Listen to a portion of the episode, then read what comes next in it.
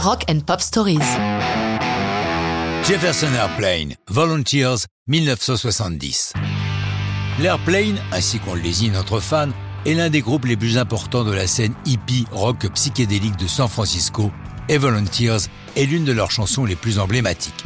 C'est elle qui donne son titre à leur cinquième album et la tonalité très politique et contestataire des chansons. Les jeunes Américains, à l'aube des années 70, ont bien les raisons de se révolter.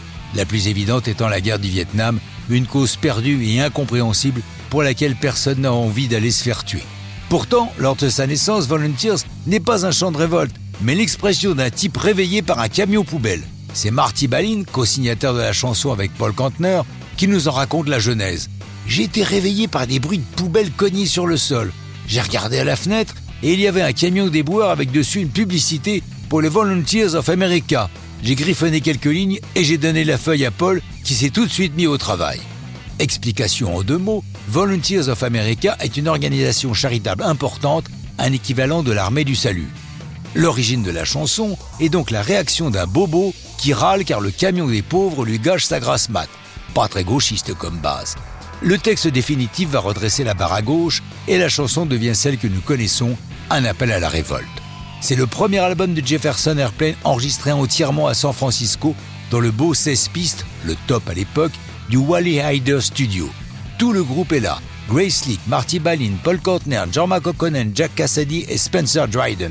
Quelques amis se sont joints à eux. Le gratin de la côte ouest, Nicky Hopkins, Stephen Stills, David Crosby et Jerry Garcia, l'âme du Grateful Dead, le groupe presque frère de l'Airplane, ils sont tous là. La chanson Volunteers est créée sur scène six mois avant l'apparition de l'album. Et quelle scène, puisque c'est celle de Woodstock. Jefferson Airplane prend les festivaliers au réveil pour leur jouer leur Morning Maniac Music, comme l'annonce Grace Slick. Si la chanson figure bien sur la bande originale du film qui raconte le festival, elle n'apparaît cependant pas dans le film lui-même, et c'est dommage. Volunteers est le dernier album qui réunisse le groupe au grand complet. Il va se scinder en parthénogenèse avec d'une part Hot Tuna et d'autre part le Jefferson Starship qui évoluera par la suite en Starship tout court. Mais ça, c'est une autre histoire de rock'n'roll.